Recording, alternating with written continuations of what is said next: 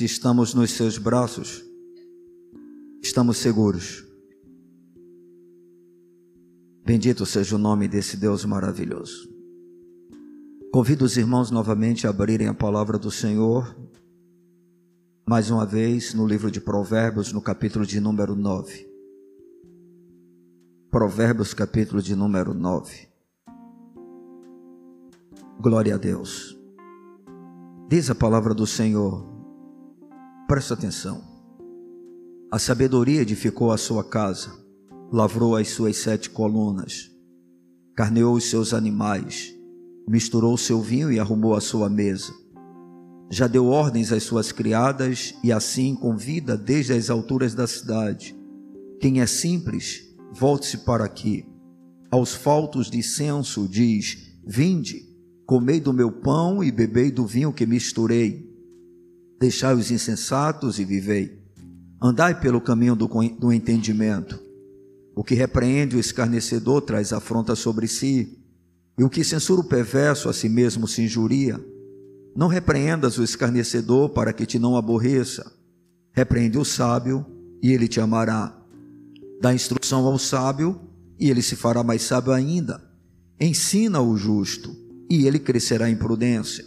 O temor do Senhor é o princípio da sabedoria, e o conhecimento do santo é prudência. Porque por mim se multiplicam os teus dias, e anos de vida se te acrescentarão. Se és sábio, para ti mesmo és. Se és escarnecedor, tu só o suportarás.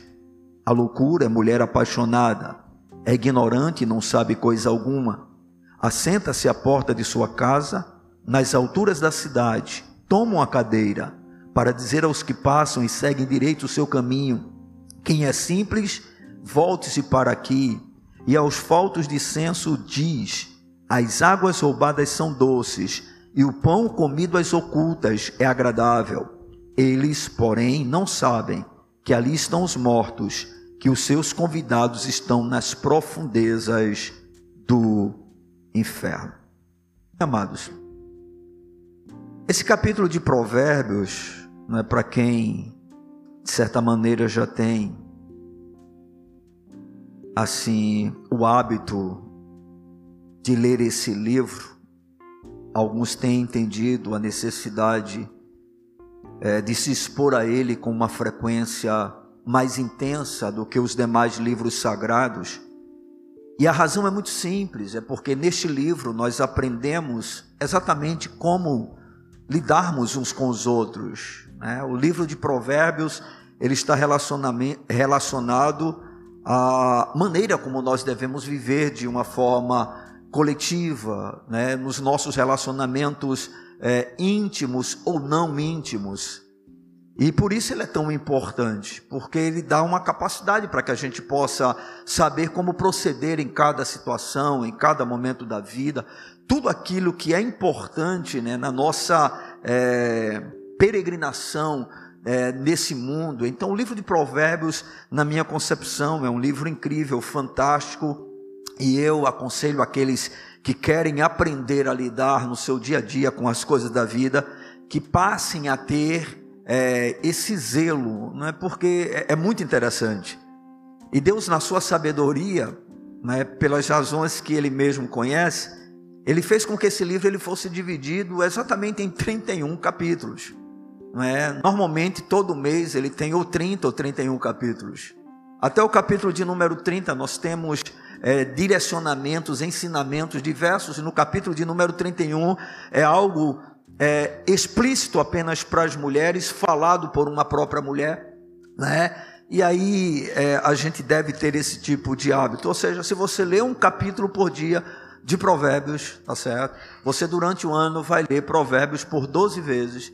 E isso vai lhe ajudar a assimilar conceitos, ideias, princípios que farão toda a diferença, tá certo, na sua caminhada, nas suas relações interpessoais e levará você a glorificar cada vez mais o nome do Senhor e a viver de uma maneira mais, como é que eu poderia dizer, uma forma melhor de vida aqui na face da terra. E esse capítulo de Provérbios, ele é o capítulo mais curto desses capítulos. tá certo? Ele tem apenas 18 versículos, não é? Enquanto que os demais, tá certo? Sempre ultrapassam dos 20 versículos, né? Alguns chegam a 35, 36 versículos, mas esse capítulo de Provérbio, de forma específica, ele tem apenas 18 versículos. E esse capítulo de Provérbios, ele faz parte é, da primeira parte do livro de Provérbios, né? Ele é dividido em algumas partes e aqui é concluída a primeira parte deste livro. E ele vai tratar das únicas opções que esta vida nos oferece. E isso ele vai fazê-lo por meio de dois convites contrastantes, convites estes feitos pela personificação da sabedoria, o que nós vamos encontrar nos versos de 1 a 6 onde a sabedoria é colocada, estabelecida como se fosse uma pessoa, e isso vai ocorrer em outros capítulos de Provérbios, sempre que se dirige à sabedoria, tá certo? É como se fosse alguém, como se fosse uma pessoa. E, de, e temos na outra parte, no outro lado, começando a partir do verso de número 13, não é? A loucura que é chamada de uma mulher, não é? A insensatez, a tolice Tá certo? Então nós temos aqui a personificação da sabedoria e da loucura, tá certo? E ambas são anfitriões ou anfitriãs no caso, porque são representadas como se fossem mulheres, tá certo? Onde cada uma delas oferece uma festa para os seus convidados. Então nós temos nesse capítulo de número 9 de Provérbios, tá certo? Um convite feito pela sabedoria e um convite feito pela loucura, que é chamada de a mulher loucura. Tá certo? Né? Então é isso que esse texto vai tratar. E o que é que esse capítulo das sabedorias nos ensina? O que é que nós podemos aprender dentro desse texto sagrado? O que é que nós podemos ter como edificação para a nossa vida? É sobre isso que nós queremos trabalhar nessa noite, para que você seja edificado, para que você possa aprender um pouco mais a palavra do Senhor e tenha a sua fé sendo mais e mais fortalecida, né, para que através de você Deus seja glorificado e você possa trilhar o caminho da verdadeira sabedoria. Amém, amados? Então, a primeira coisa importante dentro desse texto que nós queremos abordar é que só existem dois convites que são feitos, não há um terceiro, não há uma outra opção. Na vida que nós temos, na experiência que passamos enquanto habitamos neste planeta, só existem duas opções para nós, não há uma opção intermediária, não há um meio termo, tá bom? E isso é muito importante a gente entender. Da mesma forma como Moisés vai dizer para a nação de Israel, sendo usado pelo Senhor: Eu coloco diante de vocês a vida e a morte, a bem e o mal, a bênção e a maldição, tá certo? Aqui nós vamos poder e perceber a mesma verdade, a mesma realidade. O ser humano, o homem nascido de mulher, aqueles que habitam neste planeta, não tem uma terceira alternativa. Só há duas opções, aqui sendo representadas justamente pela sabedoria e pela loucura. Então, esse é o primeiro ponto importante a gente entender. Enquanto a festa produzida pela sabedoria é bem planejada e preparada, inclusive tendo a preocupação de fornecer o melhor vinho, e aí a gente vem para o texto e observa isso, vamos para o texto, capítulo 9, verso de número 1 diz assim: A sabedoria edificou a sua casa, percebam, que há todo um projeto, há todo um trabalho, há todo um esforço, há todo um empenho. Lavrou as suas sete colunas, toda uma preparação, carneou os seus animais, misturou o seu vinho e arrumou a sua mesa a gente percebe claramente dentro do que o texto nos revela que essa festa preparada pela sabedoria é uma festa totalmente ordeira, totalmente organizada, totalmente bem preparada, bem planejada, e ela oferece aquilo que é chamado de vinho misturado. Esse conceito era uma ideia exatamente na velha aliança, dentro do contexto no qual nós estamos, de que essa era uma ação tomada, em especial pelas mulheres, para que o vinho se tornasse melhor, mais prazeroso, mais gostoso, mais delicioso. Então a gente percebe aqui toda uma organização, toda uma preparação, todo um trabalho, com qual finalidade? Oferecer o melhor, oferecer aquilo que era mais importante, aquilo que era realmente mais agradável. E aí, irmãos, a gente tira dentro desse contexto no qual nós estamos, que essa festa é a festa espiritual que a sabedoria pode proporcionar àquele que a experimenta, àquele que a possui. Ou seja, dentro do que nós estamos aqui aprendendo, essa parte do texto está falando né, de uma festa sendo organizada pela sabedoria, cujo propósito é proporcionar àquele que dessa festa vai gozar exatamente o melhor, o melhor, o melhor que Deus tem, porque Ele é a fonte de toda a sabedoria, Ele é a verdadeira sabedoria, e essa festa é uma festa totalmente espiritual. E o objetivo desse texto, nesse contexto agora no qual nós estamos, é tão somente fazer com que os convidados eles sejam ajudados a tomarem a decisão de trilhar o caminho certo em meio às opções da vida. Irmãos, todos nós temos entendido, pelo menos é isso que a vida nos revela, que a vida ela é feita o tempo todo de escolhas, de decisões que precisam ser tomadas. E a sabedoria nada mais é do que justamente isso, uma capacitação dada por Deus para que a gente possa tomar as escolhas, fazer as escolhas corretas e tomar as decisões acertadas, para que em todas as coisas Deus seja glorificado e a gente trilhe um caminho seguro até o final. Esse é o objetivo da sabedoria. Por outro lado, queridos, a festa da loucura ela é organizada em cima da sedução e é chamada, no caso aqui, né, a loucura de uma mulher apaixonada. Vamos para o capítulo de número 9, versículo de número 13. Observe o que é que diz a palavra de Deus. A loucura é o que? Mulher apaixonada. Ela é o que? Ignorante. E não sabe coisa alguma.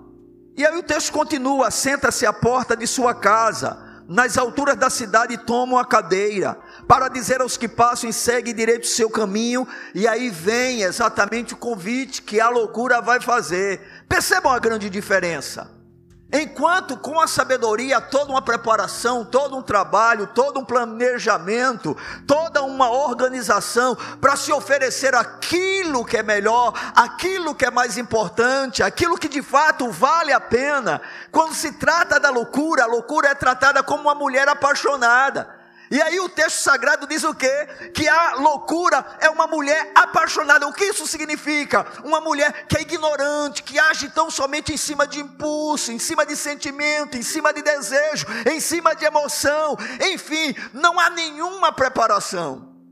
Não existe absolutamente nada como a sabedoria, que faz tudo de maneira programada, tudo de maneira, vamos dizer assim, é diligente. Não, não. A loucura é o contrário. A loucura, tá certo? Ela simplesmente faz o convite e ela vai usar a sedução, ela vai usar a, só, a sua ignorância ou a falta de senso. Aqui o texto diz que ela não sabe coisa alguma. E aí, né, dentro daquilo que eu pude estudar para a gente poder compartilhar com os irmãos, esse não sabe coisa alguma é que assim não tem juízo, não tem senso. Mas o que isso significa? Exatamente porque não há nenhum compromisso com os valores eternos, não há nenhuma preocupação pelo que é certo ou errado. É isso que a loucura faz. Há um convite que a loucura faz que é diferente do convite feito pela sabedoria. A sabedoria diz: vinde, bebei do meu vinho, comei do meu pão, né? Enquanto que a loucura simplesmente sai como uma mulher apaixonada atrás, justamente de seduzir né, os pecadores para que eles possam se assentar à sua mesa e assim gozar da festa que ela pode proporcionar. Então a primeira coisa que nós aprendemos é que só há dois convites ok? Ou o convite da sabedoria, ou o convite da loucura. Não há um outro convite enquanto nós estamos aqui na terra. Uma outra coisa importante que a gente pode aprender dentro do texto sagrado é que os convites são feitos para todos. Por favor, irmãos, percebam isso. Os dois convites são feitos ao mesmo tempo para todos. E é uma coisa bem interessante, porque a gente vai perceber que esse todos quer dizer que todos estão na mesma ou nas mesmas condições. Percebam que as expressões são exatamente as mesmas nos dois convites. Vamos para o texto sagrado, capítulo de número 9, os versos 3 e 4. Observe a sabedoria fazendo o seu convite. Já deu ordens às suas criadas e assim convida desde as alturas da cidade. Quem é simples, volte-se para aqui. Aos faltos, faltos de senso diz: então quem é que a sabedoria está convidando? Todos. Quem são eles? Os simples e os faltos de sensos. Percebam que o convite da sabedoria se estende a todas as pessoas, porque todas se encontram nesse estado como pecadores que são, ou como pecadoras que são. Então o convite é estendido para os simples e para aqueles que não têm senso, né, que não têm juízo, que não têm a capacidade de discernir, de decidir as coisas. Agora, vamos para a loucura e ver se realmente o convite é o mesmo. Vamos para o versículo de número 15 e 16. Versículo 14 diz assim: Assenta-se à porta de sua casa, nas alturas da cidade, toma uma cadeira, para dizer aos que passam e segue direito o seu caminho. Quem é simples, volte-se para aqui. E aos faltos licenços diz, ou seja, o convite feito pela sabedoria é o mesmo convite feito para a loucura, que abrange a quem? A todos. Todos são convidados pela sabedoria e todos são convidados pela loucura cada um desses convites para uma festa especial, porque a festa da sabedoria é totalmente diferente da festa da loucura, porque a festa da sabedoria é uma festa espiritual, enquanto a festa da loucura é uma festa cujos prazeres está neste mundo, está na carne, está nesta vida. Mas por favor, o convite é o mesmo para todos. Todos são convidados. Não é? Não são convites diferentes.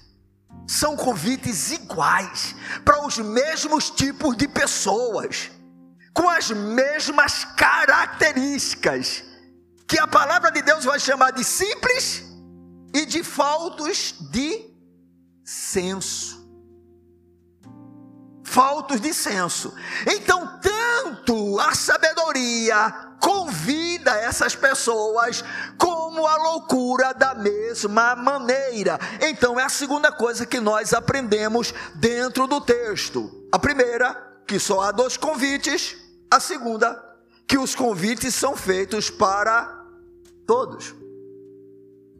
Nós somos o tempo todo convidados a participarmos de um banquete ou de outro, de uma festa ou de outra.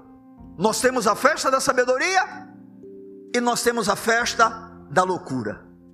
A primeira prepara cuidadosamente todas as coisas e diz: venham, comam do pão e bebam do vinho que eu misturei, que eu preparei. Ou seja, eu tenho algo para vocês. Eu tenho algo e a gente vai perceber dentro do texto que essa festa é totalmente espiritual. Enquanto a loucura, não. Ela pega uma cadeira, se coloca no meio do caminho, na porta da entrada e convida a todos. Venham, venham. A terceira coisa que a gente pode aprender dentro desse texto é que para cada convidado há uma proposta diferente. Para cada convidado, nós temos uma proposta diferente. A proposta da sabedoria e a proposta da loucura. Dos versos 4 a 6 diz assim: Quem é simples, esse é o convite da sabedoria, volte-se para aqui. Aos faltos de senso diz: Vinde, comei do meu pão e bebei do. Versículo 6: Deixai os insensatos e vivei, andai pelo caminho do entendimento.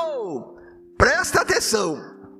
Convite da sabedoria diz: venham, eu tenho comida, a melhor comida, eu tenho bebida, a melhor bebida, a mais saborosa, aquela que dá mais prazer, e eu quero que vocês venham para minha festa. Mas há uma proposta. E a proposta é deixai o quê? O caminho dos perversos. O que isso implica? O convite da sabedoria tem como proposta o abandono do pecado. O convite da sabedoria tem como proposta um arrependimento que será demonstrado no novo comportamento, numa nova atitude, numa nova caminhada. É exatamente o que o texto diz: deixai os insensatos e vivei, andai pelo caminho de qual, qual é o caminho do entendimento. Então, a sabedoria está dizendo: eu tenho uma festa para vocês, eu tenho uma festa preparada, eu tenho comida, eu tenho bebida, a minha festa é organizada, ela é perfeita, ela é a melhor festa, mas há uma condição. Vocês devem deixar o caminho dos perversos e vocês devem viver. Vocês devem abandonar esse tipo de caminho e andar como? No caminho do entendimento. Então a sabedoria nos chama para um arrependimento. Quando a sabedoria de fato chega e nós aceitamos esse convite, o que é que ocorre? Uma mudança de vida. Percebam que não dá para participar das duas festas ao mesmo tempo. Ou nós estamos em uma, ou nós estamos em outra. Ou a gente, a gente aceita o convite da primeira, ou aceita o convite da segunda. Na verdade, todo aquele que rejeita a primeira está aceitando o convite da segunda. E é isso que a palavra de Deus nos mostra. Mas vamos também para o, o versículo de número 16 e 17. Agora é a mulher loucura que está fazendo o convite. A loucura é mulher apaixonada, ignorante e não sabe coisa alguma. Assenta-se à porta de sua casa, nas alturas da cidade, toma uma cadeira, para dizer aos que passam e seguem direito o seu caminho: quem é simples, volte-se para aqui, e aos faltos de censo diz: as águas roubadas são doces, e o pão comido às ocultas é agradável. Percebam, Enquanto a sabedoria, o convite feito por ela, é de um abandono de pecado, é um de arrependimento, é de andar no caminho do entendimento. Qual é o convite da loucura? Pecado.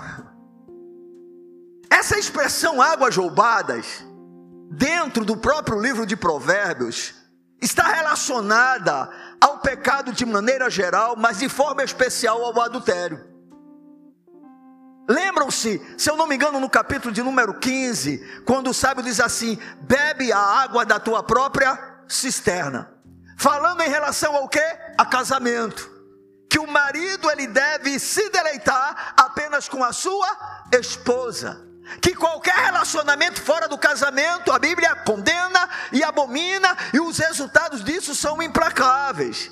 Então a palavra do Senhor mostra que o convite da mulher loucura ou da loucura, que é uma mulher apaixonada, ela oferece ela tem como proposta exatamente o gozo do pecado. Porque ela tanto fala das águas que são roubadas, furtadas, como também do pão que é comido às ocultas. Que isso trata de quê? De coisas que nós ganhamos, que nós possuímos de forma indevida, de forma indecente, de uma maneira que não tem aprovação de Deus. Então nós temos dois convites. O primeiro da sabedoria, que diz: Olha, venham, beba do meu vinho, comam do meu pão, deixem o que? O caminho do, da perversidade, andem pelo caminho do entendimento, e depois nós temos outro convite que simplesmente propõe o que? As águas roubadas são doces. E o pão comido às ocultas é muito agradável. Vocês já perceberam como o pecado é sedutor? Vocês já perceberam como o pecado é atraente para a carne? Vocês já perceberam o quanto o pecado traz prazer para o homem pecaminoso? É impressionante. Por que a fornicação é tão comum entre pessoas solteiras? Porque enquanto não há casamento, o sexo é o quê? Pecado. Concordam comigo? Todo sexo fora do casamento é pecado. E a fornicação hoje é extremamente comum. Inclusive, muita gente não quer casar. Por quê? Porque a fornicação traz um atrativo especial. Aí depois que a pessoa casa, o que agora vai ser mais atraente? O adultério. Por que o adultério? Porque o sexo entre pessoas casadas é o que? Santo. É autorizado pelo Senhor. Tem a bênção de Deus. É o projeto original que Deus trabalhou para a vida do homem. E agora ele deixa de ser o que? Atraente. Ele não é mais pecado, ele se torna menos atraente. E aí as águas roubadas são o quê? Mais doces. Vocês já ouviram aquela frase que a grama do vizinho é sempre a melhor? De onde é que vem isso? Satanás. Estão entendendo? Muitas vezes o que é que ocorre? Um homem, ele trai a sua esposa com uma mulher muito mais feia do que ela. Por que isso? Porque aquela feiosa, nessa situação, ela produz mais prazer para ele do que a sua própria esposa. Eu já ouvi uma frase de um, um parente meu, que eu não vou citar aqui porque seria indelicado, mas ele dizia uma coisa muito interessante, que eu acho que os irmãos vão entender. Ele dizia: mulher de casa é como galinha de granja, é bonitinha, é cheirosinha, mas não tem gosto de nada.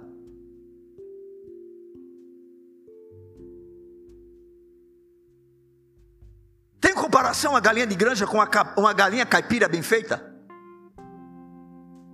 Tem não, meu irmão. Nenhuma.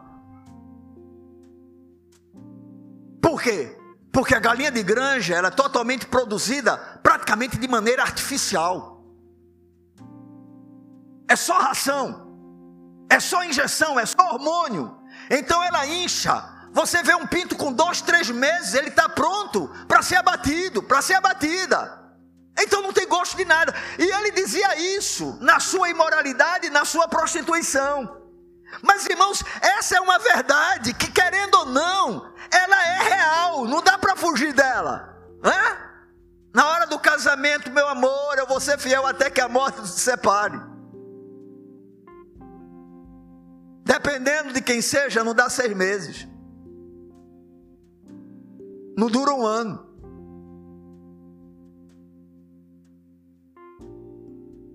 Porque o pecado é sedutor. O pecado é atraente. A loucura, ela não tem juízo. Ela não tem senso. Ela não pensa nos valores eternos ela não está preocupada com o que é certo ou errado, ela não está preocupada com o que é moral e imoral, ela simplesmente quer seduzir e dizer: olha, a vida é essa, aproveite, goze, experimente, desfrute. Viva intensamente. Seja feliz. Não são essas as propostas constantes? De onde vem isso? Da loucura. Desse convite que o tempo todo é feito para todas as pessoas. Quem é simples, os faltos de senso, olha, bebam da água furtada que ela é doce. As águas roubadas são doce. O pão comido às ocultas, escondido. Hã?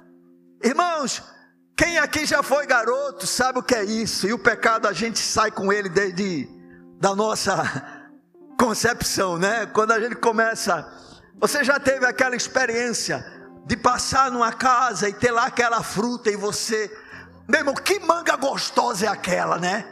Que é comida dessa maneira. Misericórdia, mas não é assim. Parece que tem um gosto especial. Quê? Porque ganham de maneira desonesta. As coisas ocultas sempre parecem ter mais prazer. Aquilo que fazemos escondido. E aqui a palavra do Senhor está dizendo que essa é a proposta feita pela loucura, que é chamada de uma mulher apaixonada, que não tem juízo, que é ignorante, que não sabe coisa alguma, irmãos. Mas do outro lado, nós temos a sabedoria,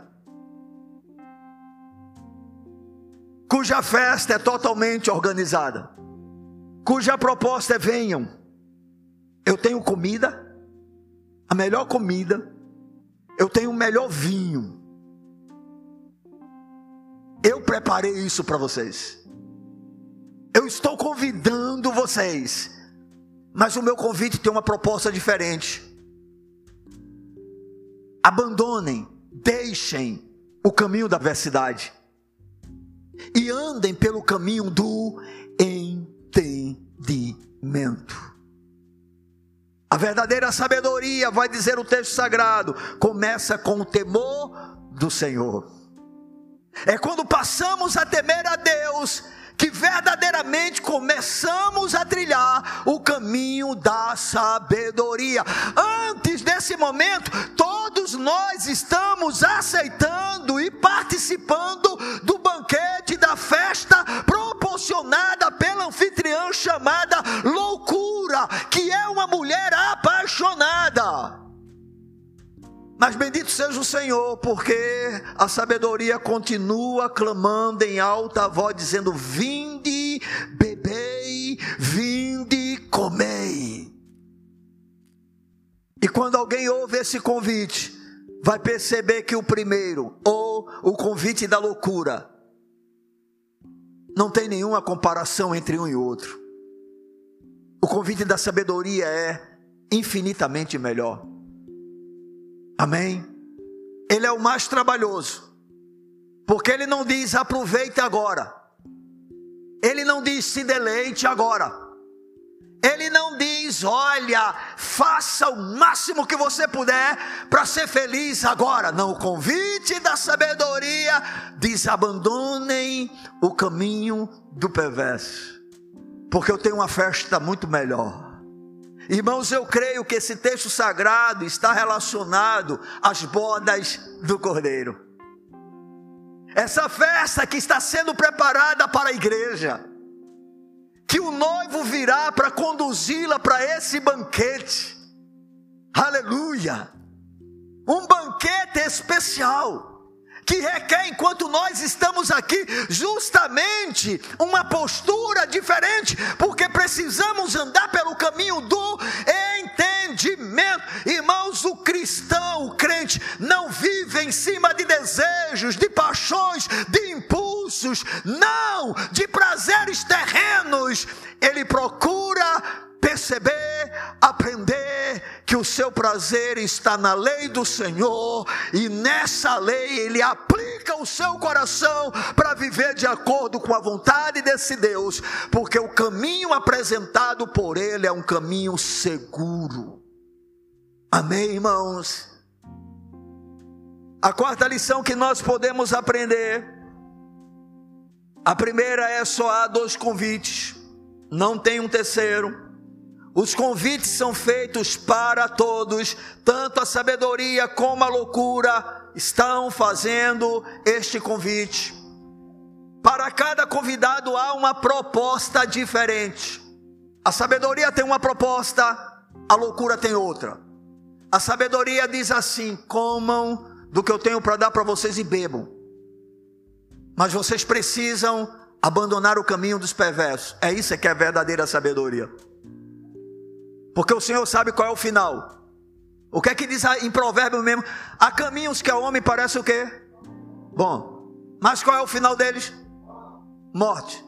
Então só existe um caminho. Jesus disse: Eu sou o caminho, eu sou a verdade, eu sou a vida. Ninguém vem ao Pai a não ser por mim. E ele disse: Eu sou a vida. Eu sou a vida. Não há um outro caminho. A proposta da sabedoria é essa. Qual é a proposta da loucura? Pequem, gozem do pecado, mergulhem nele, se esbaldem nele, se divirtam com ele, sejam felizes com ele, ainda que ele possa trazer opressão, possa trazer depressão, possa trazer muita coisa ruim, mas aproveitem, aproveitem, aproveitem. A quarta lição que aprendemos é que cada convite determina, presta atenção, cada convite determina um destino diferente. Versículo de número 6 diz assim: Deixai os insensatos e, mais uma vez, deixai os insensatos e vivei. Agora vamos para o versículo de número 18. Quem foi que falou isso? A sabedoria. Agora vamos ver o que é que diz em relação à loucura. Versículo 18: Eles, porém, não sabem que ali, eles quem? Os que aceitam o convite da loucura, os que aceitam a proposta de viver o melhor nesta terra, de aproveitarem ao máximo desta vida, estes, diz assim: eles, porém, que aceitam a sedução da mulher loucura ou da mulher apaixonada que é a loucura, não sabem que ali estão o quê? Os mortos, que os seus convidados estão aonde? Nas profundezas do inferno. Qual é o destino daquele que aceita o convite da sabedoria? Vida. Deixai os insensatos e vivei. Proposta da sabedoria? Vida. Que começa com o abandono da insensatez, com o abandono do pecado, com uma disposição e uma determinação para seguir o caminho, a verdade e a vida que é Jesus. Um temor ao Senhor e qual é o destino daqueles que percorrem o convite, aceitam o convite da mulher chamada loucura? É, eles nem sabem que nesse convite, nessa festa, nesse banquete, aonde se aproveita ao máximo sobre esta vida, eles nem sabem que ali estão os mortos. Eles nem sabem que os seus convidados estão nas profundezas do inferno. Ei, você que não é cristão, que tem andado na loucura e insensatez do seu coração, não se engane. Você está participando da festa, do banquete, chamado ou convidado pela mulher loucura. E o seu destino é o inferno. Esse é o caminho de todos aqueles que estão seguindo o próprio curso da vida. Como disse o apóstolo Paulo, são as pessoas que afirmam: comamos e bebamos, que amanhã nós morreremos. Ou seja, essa vida é tudo. Eu só tenho essa vida e vou aproveitar ao máximo. O que eu puder tirar de vantagem, eu vou tirar. Ó, oh, pobre tolo, pobre alma. Você nem sabe que nessa festa estão os mortos e que o final deles é o inferno. Como eu já disse, nesta festa estão todos aqueles que rejeitam o convite da sabedoria. Lá no livro de Efésios, a palavra do Senhor nos mostra, segundo o apóstolo Paulo, que é exatamente essa realidade que nós vivemos antes de aceitarmos esse caminho que o Senhor ele nos convida a percorrer. Antes de participarmos dessa festa, nós ainda, irmãos, não estamos no banquete. Não estamos, mas estamos aceitando o convite. Amém? A gente já desfruta de alguma coisa, mas o banquete virá na sua perfeição. Amém? Hoje a gente já está comendo pão, já está bebendo vinho. E é o melhor vinho. A alegria que Jesus oferece é incomparavelmente superior à alegria que esse mundo proporciona. Eu não tenho nenhuma dúvida. Conforme disse Moisés, é melhor estar com o Senhor no deserto do que em uma terra que mana leite e mel sem a sua presença, irmãos. Aonde está a presença do Senhor, há plenitude de alegria, a sua destra delícias perpetuamente, irmãos. Não é à toa que Paulo vai dizer: alegrai-vos no Senhor. Outra vez vos digo: alegrai-vos. A presença do Senhor é a alegria do povo de Deus. O Espírito Santo, ele é representado em alguns momentos como o vinho, o vinho novo. Aleluia. E ele é muito melhor do que o vinho velho. Amém. É por isso que o milagre de Jesus primeiro foi justamente transformar água em vinho. Observem que o Senhor não se contenta apenas em transformar água em vinho, porque ali há toda uma é, proposta de ensinamento. Não, ele faz vinho, mas o vinho que ele faz é muito, muito, muito melhor. É assim que Jesus faz, irmão. Quando ele entra, é muito melhor. Amém? Isso não quer dizer que não tenhamos problemas, que não passemos por dificuldades, que não travemos lutas, porque andar pelo caminho do entendimento é uma tarefa trabalhosa. A gente tem o tempo todo que está comendo do pão que Ele nos oferece e bebendo do vinho que Ele nos dá, buscando nele tudo que a gente precisa para viver uma vida que possa agradá-lo. Isso requer renúncia, perda da própria vida natural, carregar uma cruz a cada dia, caminhar por um caminho apertado, mas ainda assim é muito melhor ainda assim é muito melhor. Irmãos, eu não posso dizer e eu não vou dizer nunca que o amanhã com Cristo é muito melhor. Não, hoje com Cristo é muito melhor. Entendeu? Não é aquela coisa, é, né? Só no gesto da vida eterna. Um dia, né? Eu vou estar bem com Jesus. Não, não importa. Não importa. Quer vivamos ou morramos, nós somos dele. Aleluia, irmãos. Nada se compara com ele.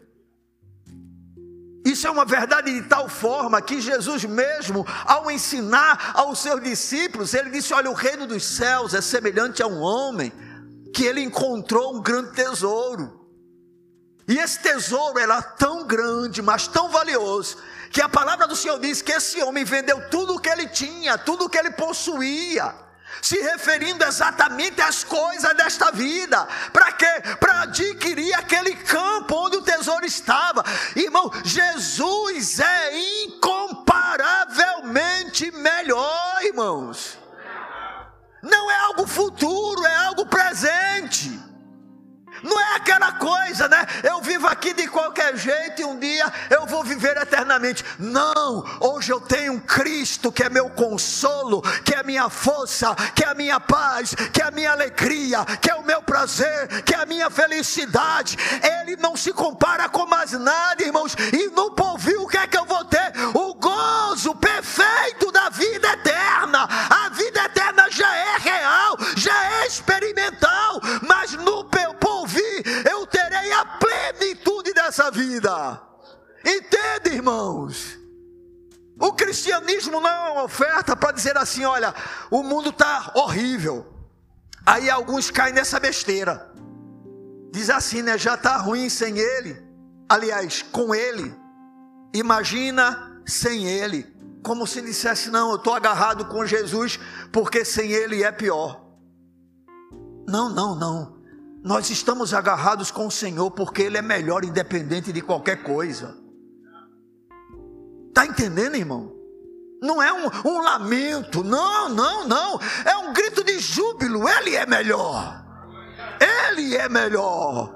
O convite da sabedoria é melhor do que o convite da loucura, da insensatez, da tolice.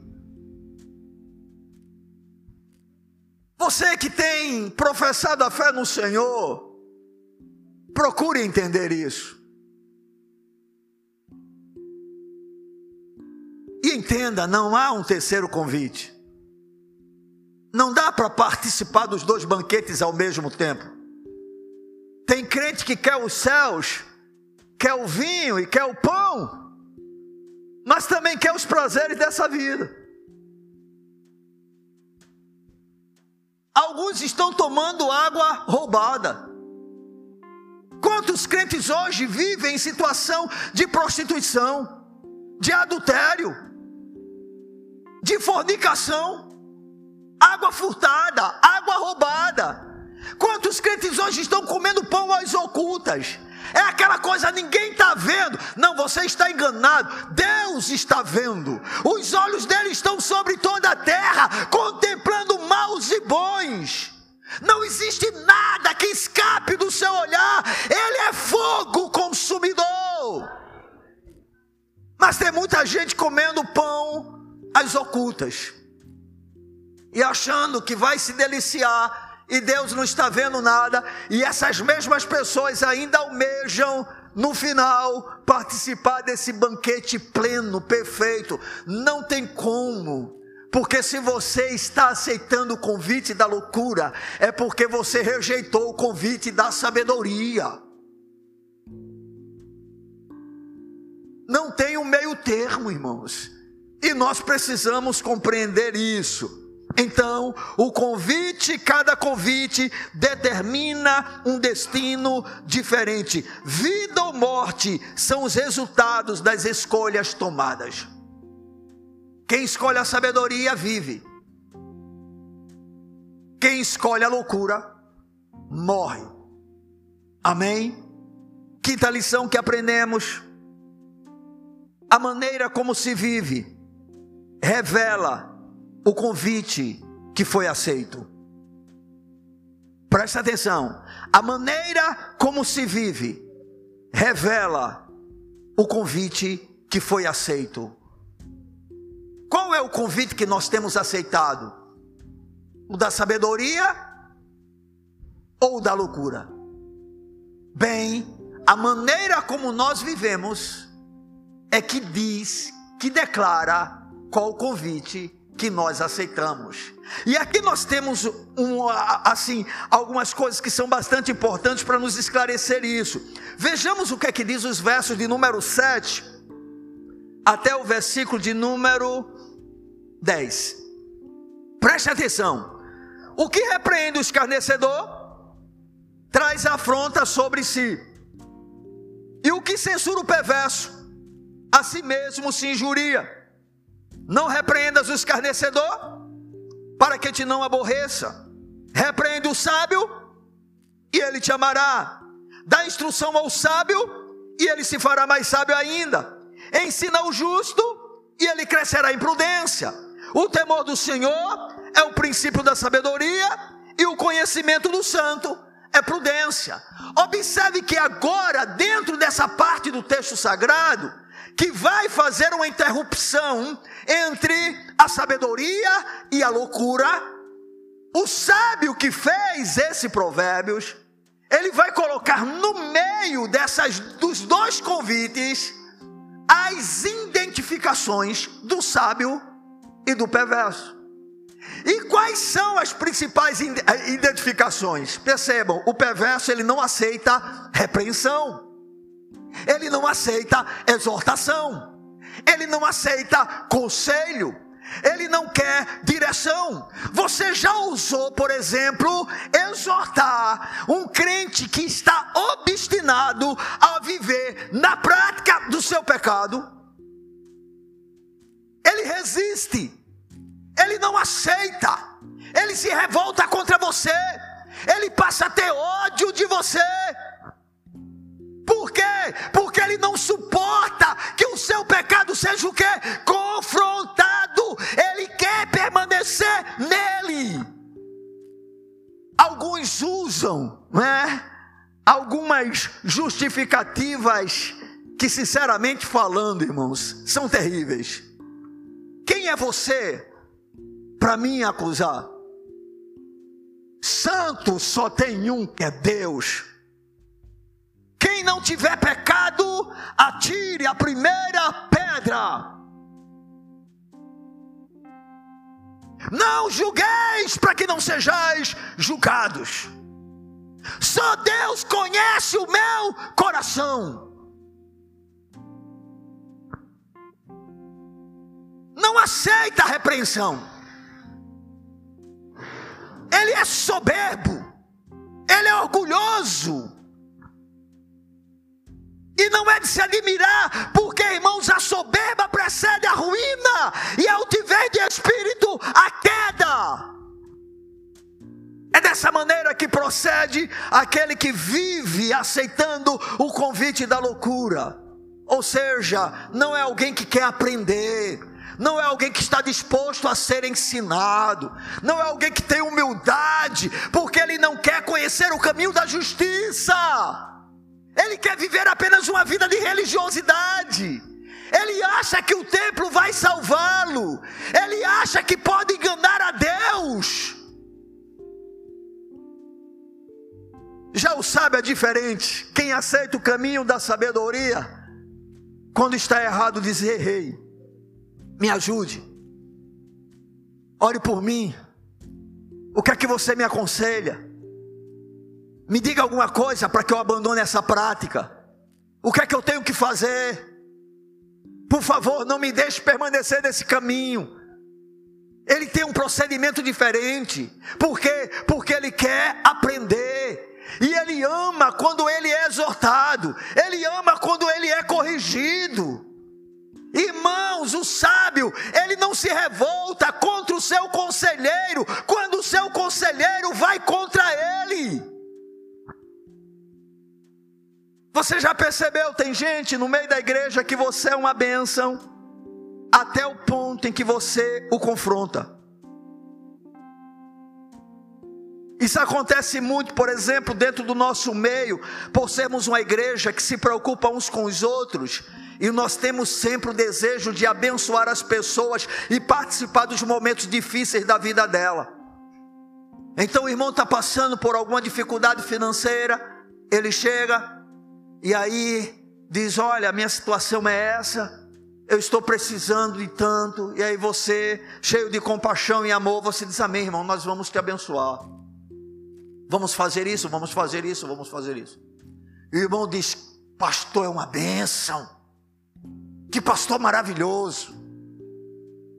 Aí o irmão, dois, três meses depois, quatro meses depois, ele vem com a mesma ladainha. E aí conta uma nova história e fala dos mesmos problemas. Aí o pastor diz: irmão, amém, irmão. Nós vamos te ajudar. Oh glória! Que igreja abençoada! Eu nunca mais saio dessa igreja.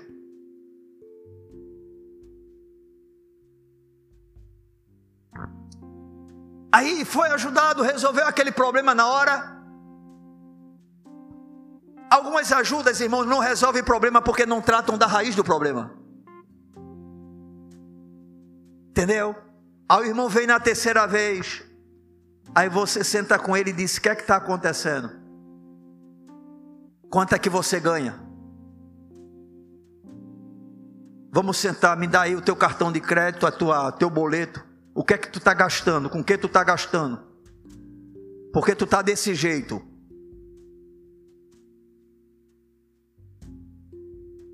Quer se meter na minha vida?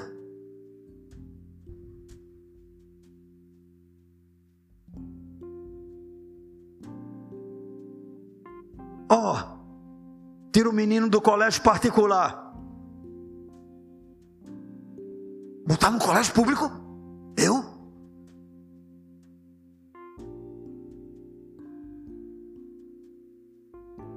Acabou, irmão. Passou, não presta mais. A igreja não presta mais, o bico cresceu e acabou-se. Ele prefere viver na dívida do que ter a humildade de reconhecer que ele tem um problema maior do que a questão financeira. É um problema de coração, é um problema de consumismo, é um problema de má administração, é um problema de desordem e muitas vezes é um problema de preguiça. Porque não quer trabalhar, porque não quer produzir.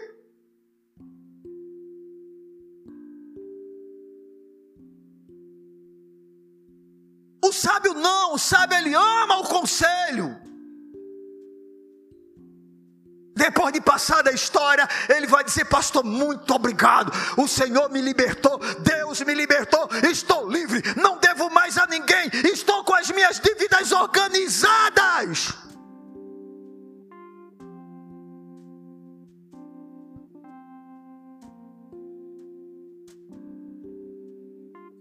Maneira, irmãos, como cada um vive, evidencia se o convite que tem recebido e aceitado é o convite da sabedoria ou é o convite da loucura. Porque quem aceita o convite da sabedoria anda pelo caminho do entendimento. Hã? Vejamos mais uma vez o texto. Observem novamente os detalhes dessa passagem, dos versículos 7 ao 10. O que repreende o escarnecedor traz afronta sobre si. E o que censura o perverso a si mesmo se injuria. Não repreendas o escarnecedor para que te não aborreça. Repreende o sábio e ele te amará. Dá instrução ao sábio e ele se fará o que? Mais sábio ainda. Ensina o justo e ele crescerá em prudência. O temor do Senhor é o princípio da sabedoria e o conhecimento do santo é prudência. Atitudes, comportamentos, maneira de se viver identifica o convite que temos aceitado. Você tem aceitado o convite da sabedoria ou da loucura? Só tem esses dois. E não dá para escolher a ambos ao mesmo tempo. Ou você escolhe um ou escolhe outro. Cada um tem o seu destino já determinado. E a maneira como nós demonstramos o convite que aceitamos exatamente pela forma que nós vivemos. O sábio, ele é humilde para aprender. Amém, irmãos? Ele aprende com outro. Ele aprende com alguém que é mais sábio do que ele. Com alguém que tem experiência naquela área. Amém? Bendito seja o nome do Senhor. E o último ensinamento que nós podemos tirar dentro desse texto na nossa ministração de hoje é que aceitar um ou outro convite é uma responsabilidade individual de cada um. aceitar um ou outro convite é uma responsabilidade individual de cada um. Vejam comigo o versículo de número 12. Percebam: se és sábio, para ti mesmo o és. Se és escarnecedor, tu só o suportarás. Ou seja, a sabedoria e a loucura é uma decisão que nós tomamos em relação ao convite que vamos escolher. E que as consequências somos nós mesmos que vamos assumir em relação às escolhas que fazemos. Se nós somos sábios, quem são os beneficiados por essa sabedoria? Nós mesmos. Colhemos o fruto dela. Decidimos por ela, escolhemos ela e seremos beneficiados por ela. Irmão, fazer a vontade de Deus, presta atenção. Não vai ser melhor na sua vida para mim eu não ganho nada em você percorrer o caminho da sabedoria. A única coisa que eu ganho é uma ovelha menos problemática. Já é alguma coisa, né? É muita coisa, muita coisa.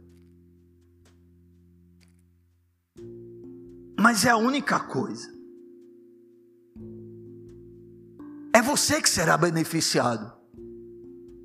É você que colherá os frutos. Não tem outro. Cada um é responsável individualmente pela escolha que faz, e cada um experimentará os efeitos dessa escolha.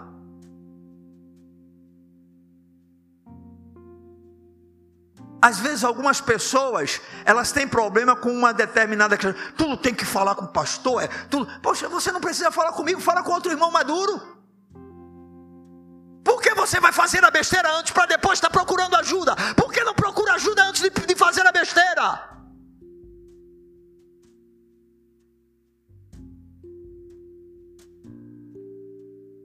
Na hora de fazer a besteira, na hora de passar o cartão, na hora de comprar o que quer, ninguém procura conselho do pastor. Não.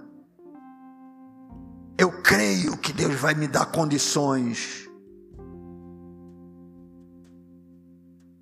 É muita fé. Às vezes não tem fé nem para ir para todo culto, mas tem fé para comprar o que ele não pode pagar.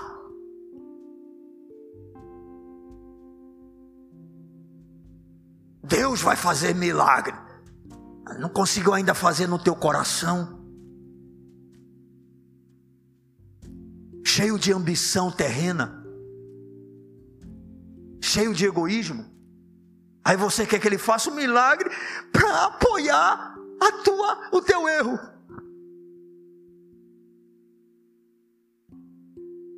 Estão entendendo, irmãos?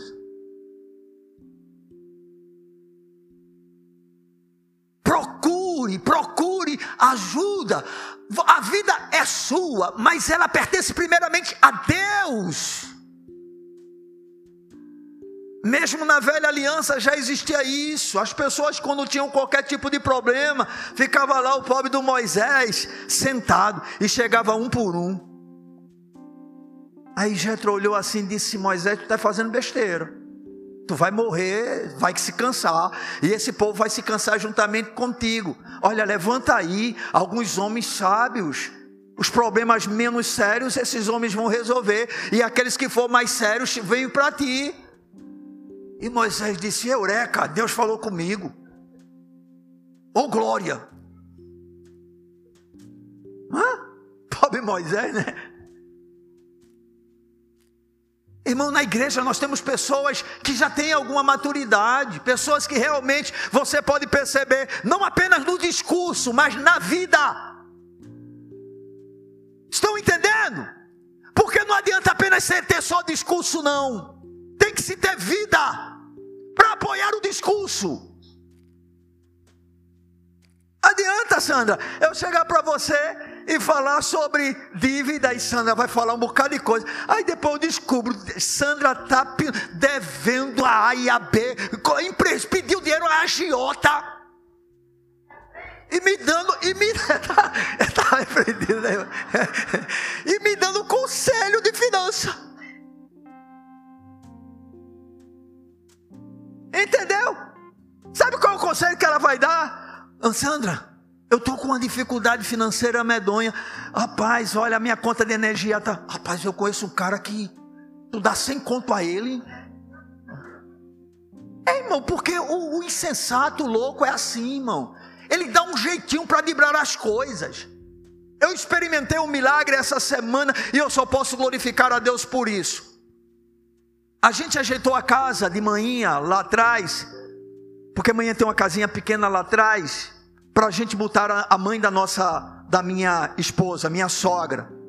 E aí, é, ela vai ter uma, um gasto de energia que a gente vai ficar um pouco sem saber exatamente o que é justo da minha mãe e dela. A Ana disse: não, vou botar um contador, né, separado, porque aí cada um paga a sua energia, divide a água, tá tudo certo. E aí a gente fez todo o processo, a eletricista foi lá, fez tudo direitinho dentro do que é, a gente sabe que pode ser feito para que a ligação seja realizada, vai lá eu e solicita a ligação. Aí chega lá o pessoal da CELP, olha e diz: está reprovado, tem que botar um poste. Coçou a cabeça. Aí eu falei com o cara que colocou, que fez o serviço de eletricidade. O cara disse: Não, rapaz, tem um. Fulano de tal faz isso. Aí eu disse, poxa, legal, né? Tem um cara que faz isso. Aí Ana, quando foi falar com ele, é só dar 200 conto. Eu, o quê? Como? Eu vou alimentar corrupção? Aí eu disse, Deus colocou no meu coração, foi feita a viúva, aquela viúva pobre do juiz. Aí eu fui lá pessoalmente, falei, eles solicitaram a, a liberação do chamado novamente. Aí foram lá, a mesma coisa. Eu disse, tá bom. E aí, né, a gente vai ficando um pouquinho quieto, né? E o capeta só, só 200, cara.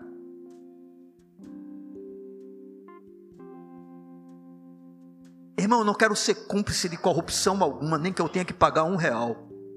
Não importa o valor, irmão. Eles são pagos para fazer isso, eles são pagos para trabalhar. Se tiver errado, não faça. Se não dá para fazer, não faça. E aí eu ligação, marcava. Aí foram lá e você veja a soberania de Deus. Eles foram lá, coincidentemente, tá minha esposa. Se ela não tivesse lá, não ia ser resolvido nada. E aí eles foram, e aí começaram a botar defeitos. Isso aqui está errado, isso aqui está errado. Aí minha esposa, é, está errado. E eles só conversa, com uma cara bem feia, dizendo assim: me dá 200, me dá 200, me dá 200. E minha esposa, não dou, não dou, não dou.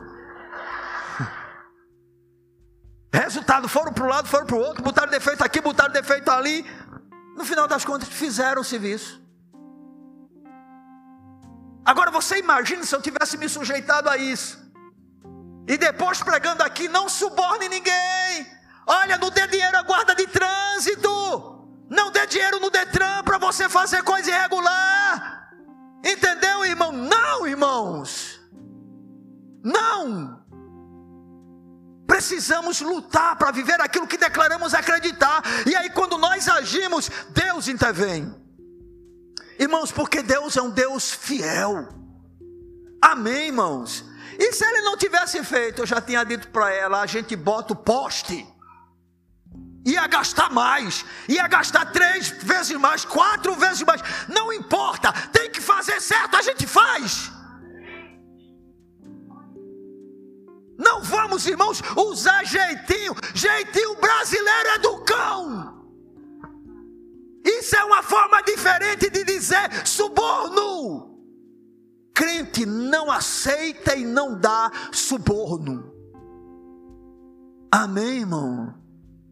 Ah, não, eu fui no SUS, achei uma pessoa excelente. Ela disse que se eu desse a ela uma ajuda, um agrado, o almoço me botava na frente.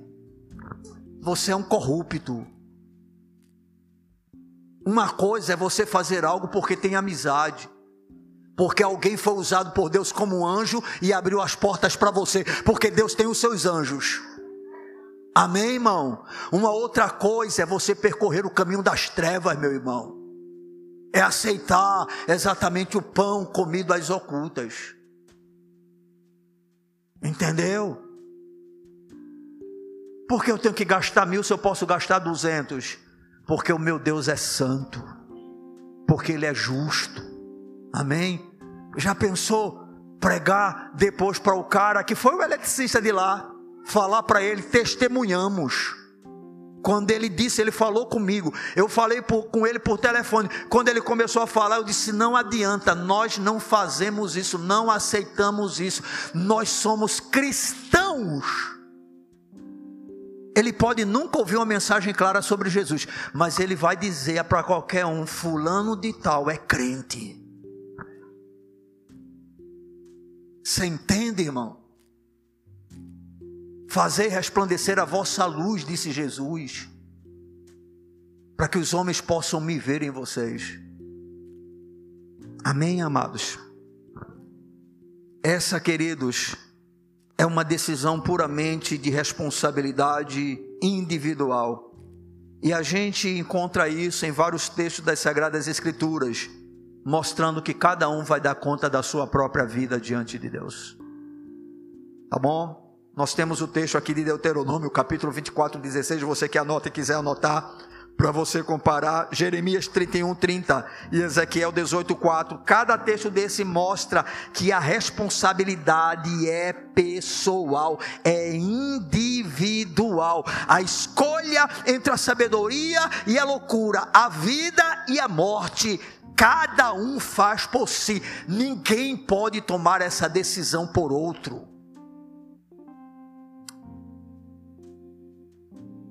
A gente conclui essa reflexão dizendo que esse capítulo de Provérbios ele termina com um apelo dramático, lembrando-nos de que a única escolha satisfatória e completamente adequada é escolher o caminho de Deus, a verdadeira sabedoria. Eles, porém, versículo 18, não sabem que ali estão os mortos, que os seus convidados estão nas profundezas do inferno. Você está em qual festa? Ou está aceitando qual convite? Qual é a anfitriã, a dona da festa que tem mais lhe atraído? A sabedoria ou a loucura? Bem, essa decisão é sua. Eu não posso tomar por você. Vamos ficar de pé.